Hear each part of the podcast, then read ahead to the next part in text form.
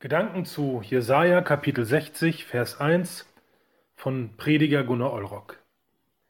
Mache dich auf, werde Licht, denn dein Licht kommt, und die Herrlichkeit des Herrn geht auf über dir. Wie wunderbar das klingt. Das klingt nach Freude. Und das zu einer Zeit, in der für Israel vieles ungewiss war. Jerusalem und Viele Städte und Dörfer sind vom Krieg verwüstet. Der prachtvolle Tempel, den Salomo erbauen ließ, liegt in Trümmern. All das und noch viel mehr wären Gründe, um zu trauern. Gott aber möchte, dass sein Volk Mut bekommt, dass sein Volk aufsteht. Mache dich auf und vor Freude strahlt, werde Licht, denn Gott nimmt sich seines Volkes an. Dörfer und Städte werden wieder aufgebaut und auch der Tempel soll wieder in voller Pracht entstehen. Mache dich auf. Dieser Ruf gilt auch uns. Gerade dann, wenn wir denken, dass es in unserem Glauben nichts Neues mehr gibt. Oder auch gerade dann, wenn unser Vertrauen zu Jesus Risse bekommen hat. Oder auch dann, wenn wir uns satt und gemütlich zurücklehnen und denken, so kann's jetzt bleiben mache dich auf, mors hoch und werde Licht. Das ist ja das Zweite, was hier steht. Wir sollen Licht werden. Einfach nur losgehen wäre zu wenig.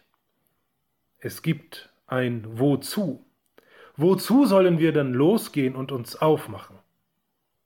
Die Antwort, um Licht zu sein. Und jetzt heißt es aufgepasst, denn das Licht, das hier steht, beginnt mit einem kleinen L.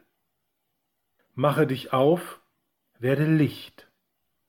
So hat Martin Luther das übersetzt. Wir sollen Licht werden.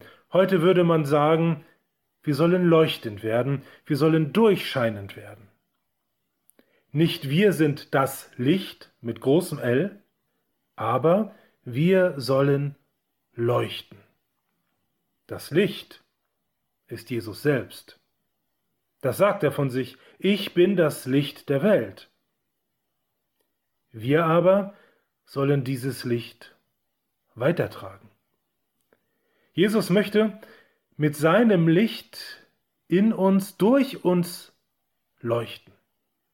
Und wir brauchen nicht verstecken, was uns als Christen bewegt, auch in diesen Tagen nicht, sondern wir dürfen davon weitergeben auf ganz unterschiedliche Art und Weisen. Wir sollen es leuchten lassen und nicht unter den Scheffel stellen.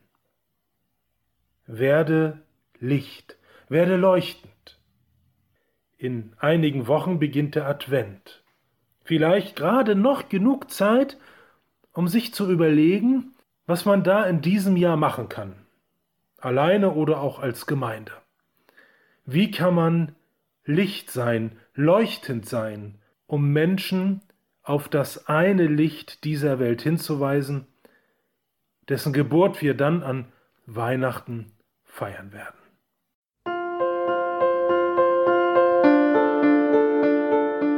Dies war eine Folge aus unserem Podcast In einem Jahr durch die Bibel, ein Projekt des Gemeinschaftsverbandes Sachsen-Anhalt. Morgen geht es weiter. Unsere Arbeit und auch dieses Projekt lebt fast ausschließlich von Spenden. Wenn Sie unseren Podcast mit einer Spende unterstützen möchten, so ist uns das eine große Hilfe. Dies geht per Überweisung an Empfänger LKG Nordhausen.